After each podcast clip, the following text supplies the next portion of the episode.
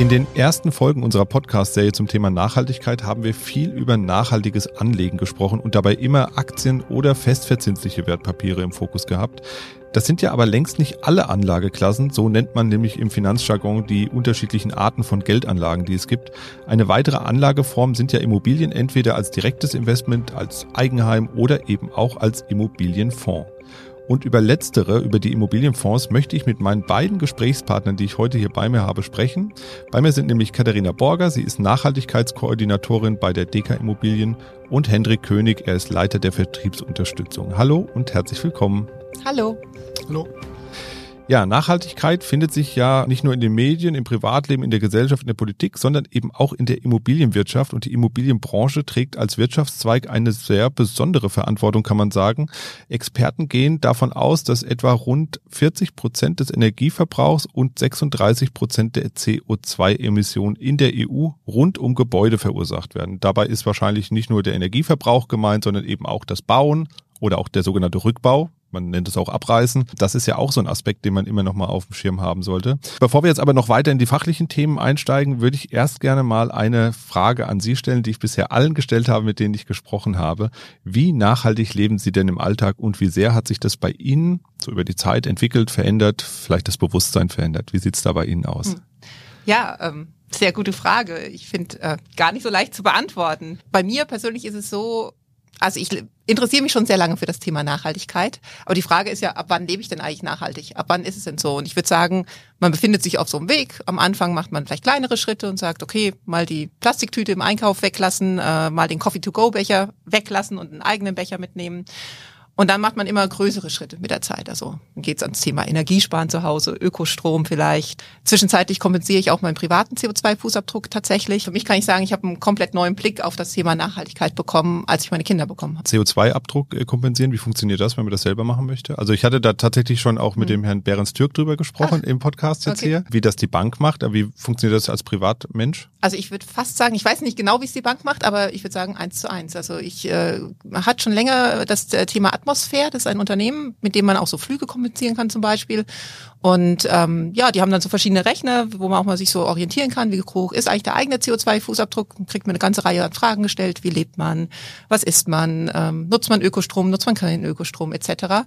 Und äh, dann kommt ein Wert raus grob. Also ist ein geschätzter Wert natürlich, er wird nicht exakt auf die Nachkommastelle passen. Und diesen Wert kann man dann kompensieren. Das heißt, man kauft dann von Atmosphäre Zertifikate. Das heißt, ich mache tatsächlich, ich habe einen Dauerauftrag an diese Firma und das geht dann in nachhaltige Projekte. Wow, cool. Herr König, machen Sie sowas auch schon?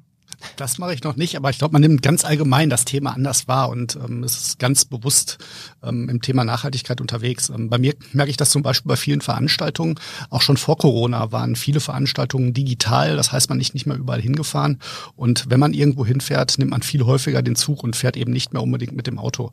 Es sind aber eben auch diese kleinen Dinge, wo man, glaube ich, sehr einfach etwas ändern kann. Es ist eben ein Mehrwerk-Kaffeebecher oder es ist einfach ein Strohhalm, den man dann vielleicht mal weglässt. Und ich glaube, also grundsätzlich ist so, auf diesem Weg, egal was man schon tut, gut, es geht immer noch ein bisschen besser. Ne? Also man kann immer noch was hinterherlegen und also ich muss auch sagen, ich lerne auch immer wieder Neues aus den Gesprächen mit ja. Kollegen, mit Freunden. Ich habe jetzt auch gerade wieder was gelernt, werde ich mir nachher auf jeden Fall angucken. Kann ich sehr empfehlen. Ja, aber ich bin zum Beispiel total genervt von meinem Plastikmüllaufkommen. Wir haben jetzt seit kurzem eine gelbe Tonne und keine gelben Säcke mehr. Wir sind in einem Mehrgenerationenhaus, sind also sechs Leute, die da wohnen.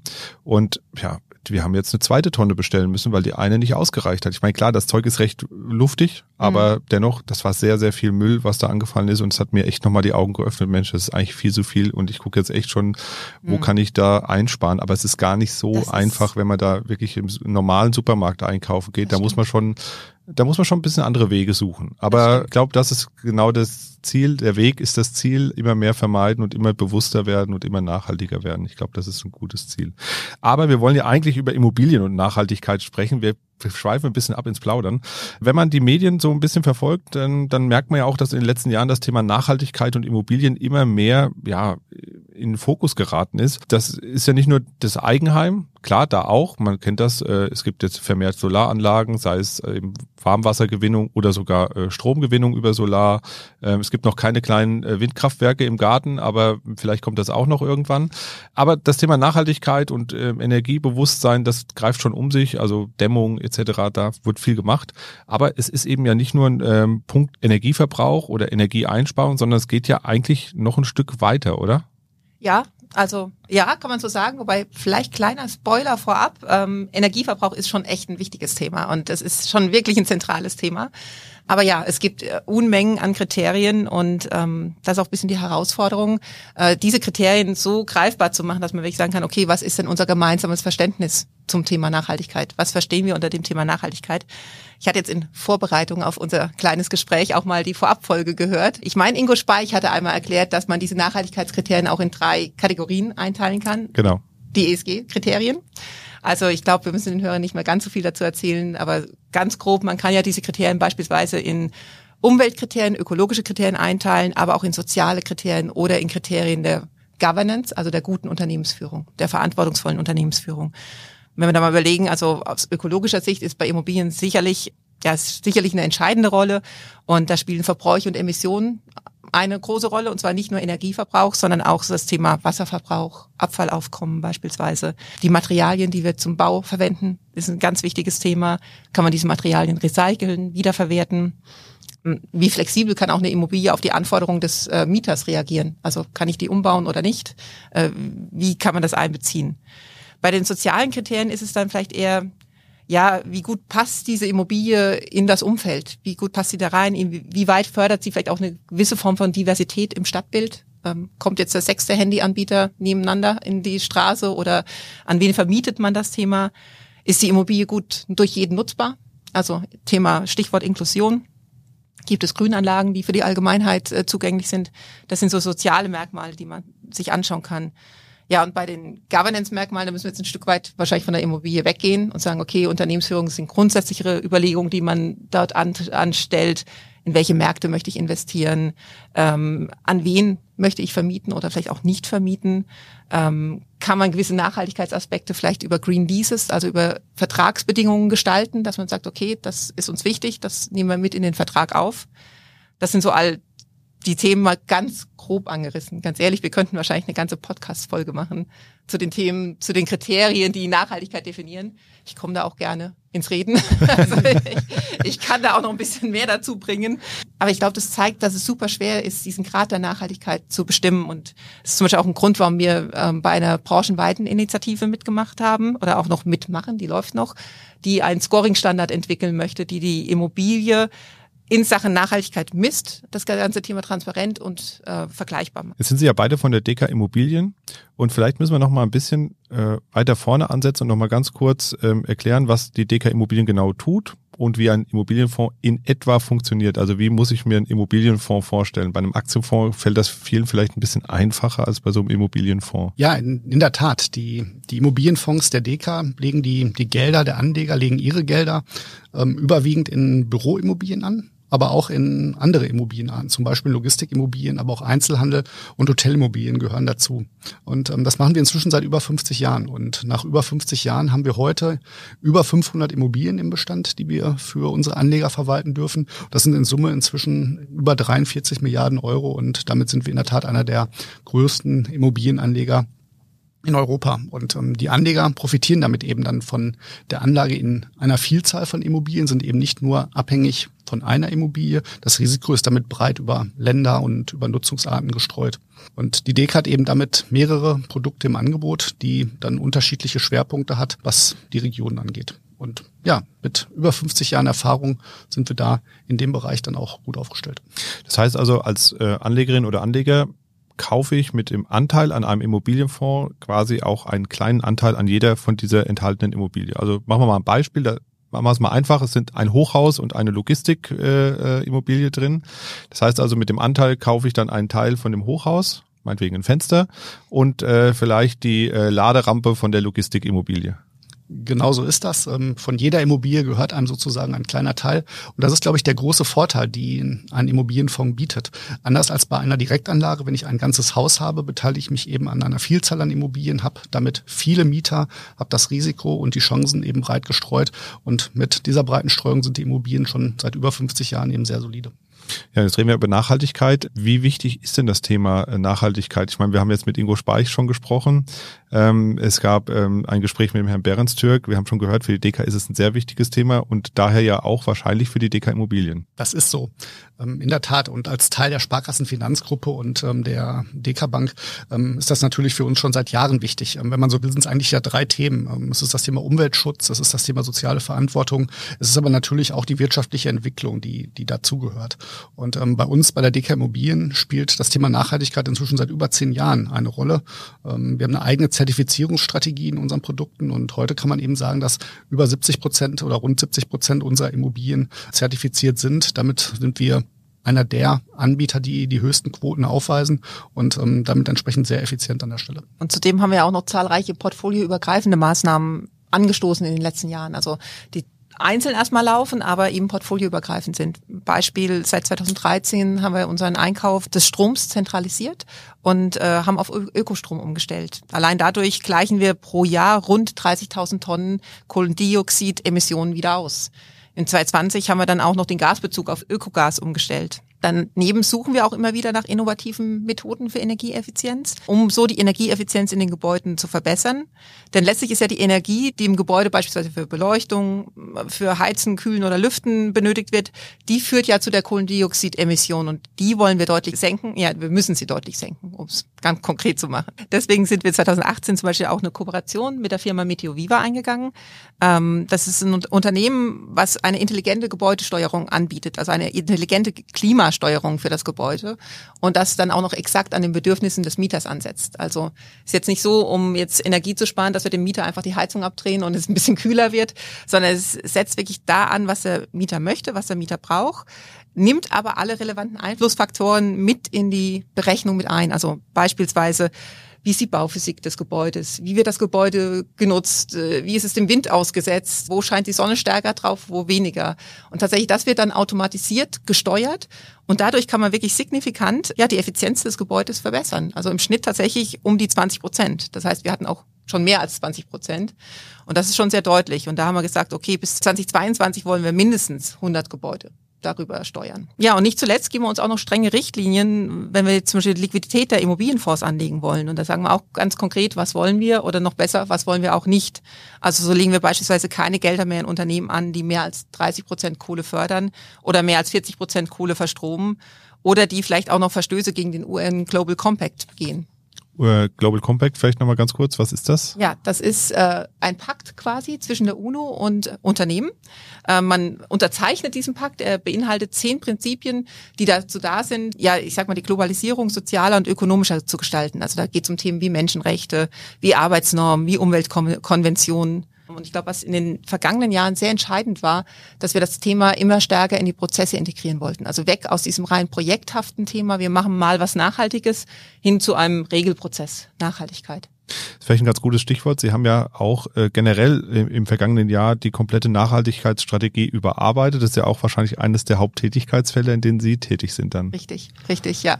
Das haben wir im letzten Jahr gemacht und glücklicherweise ähm, hatten wir da auch einen super Ausgangspunkt, denn die DK Immobilien hat sich ja bereits 2014 ihre erste geschäftsfeldübergreifende Nachhaltigkeitsstrategie gegeben. Also insofern hatten wir da schon was, worauf wir aufsetzen konnten mit unserer jetzigen Arbeit.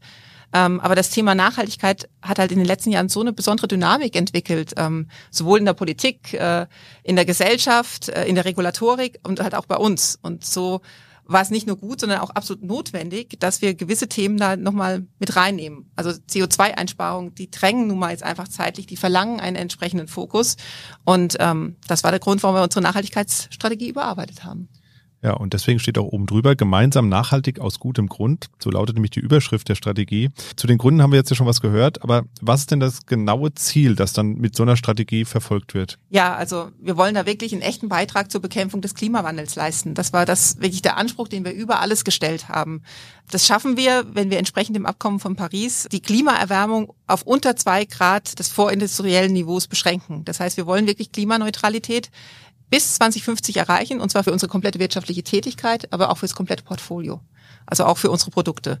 Und das bedeutet, dass wir nicht in Anführungszeichen jetzt einfach nur Energie sparen wollen, sondern wir müssen das auch in einer gewissen Geschwindigkeit tun. Also wir, es gibt jetzt einen gewissen Druck und in der gebotenen Kürze der Zeit wollen wir das eben erreichen. Ja, und genauso relevant ist es dann eben für uns, dass wir unsere Produkte nachhaltiger gestalten. Und hier haben wir in den letzten Wochen und Monaten die entscheidenden Anstrengungen unternommen, um das zu schaffen. Das heißt, was genau, also was ändert sich dann an den Produkten und wie werden die dann nachhaltig? Ja, wir haben uns zunächst einfach entschlossen, ähm, dass erstmal zwei unserer Fonds ähm, sogenannte ESG-Strategieprodukte werden.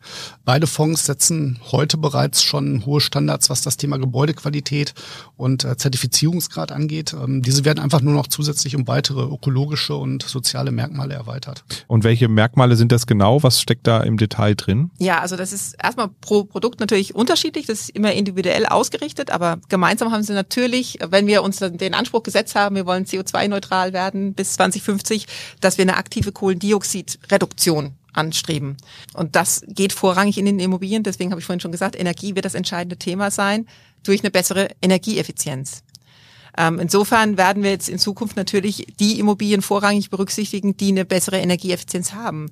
Im Bestand werden wir kontinuierlich danach schauen, ähm, wo gibt es potenzielle Optimierungsmöglichkeiten, was können wir da noch tun. Beim DK Immobilien in Metropolen ist es zum Beispiel auch so, dass wir anhand des Ecology Scores die, und des Investitionsstandort auswählen. Das heißt, dass wir uns anschauen nach einem wirklich ausgerechneten Score von der volkswirtschaftlichen Abteilung auch. Wie ist denn der Anteil der erneuerbaren Energien am Gesamtenergiebedarf zum Beispiel? Oder welche erneuerbaren Wasserressourcen pro Kopf äh, sind denn dabei? Und da werden so verschiedenste Aspekte bewertet und nach diesem Score wählen wir dann den Investitionsstandort in den Immobilien aus. Ja, mit den nachhaltigen Fondsstrategien werden aber auch festgelegte Ausschlusskriterien definiert. Ähm, wir legen zum Beispiel die Liquidität, die unsere Fonds haben, dann nicht mehr bei Unternehmen an, die gegen den schon angesprochenen UN Global Compact ähm, verstoßen.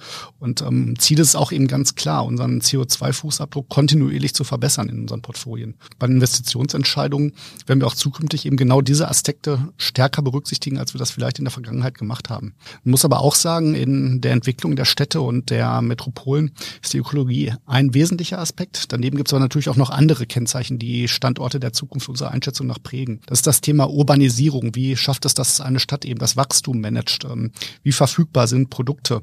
Und ähm, auch das Thema moderne Arbeitswelt, was ja neudeutsch heute oft mit New Work bezeichnet wird. Ähm, das ist eben Punkte, die besonders entscheidend sind und die die Standorte der Zukunft unserer Einschätzung nach prägen. Hm. Wir haben jetzt gesagt, wir fangen bei zwei Fonds an. Wie geht's denn danach weiter? Ja, wir werten einfach einmal die Erfahrungen zunächst aus diesen ersten zwei nachhaltigen Produktumstellungen aus. Basierend auf diesem Feedback ähm, schauen wir dann, was wir bei den anderen Fonds vielleicht noch optimieren können.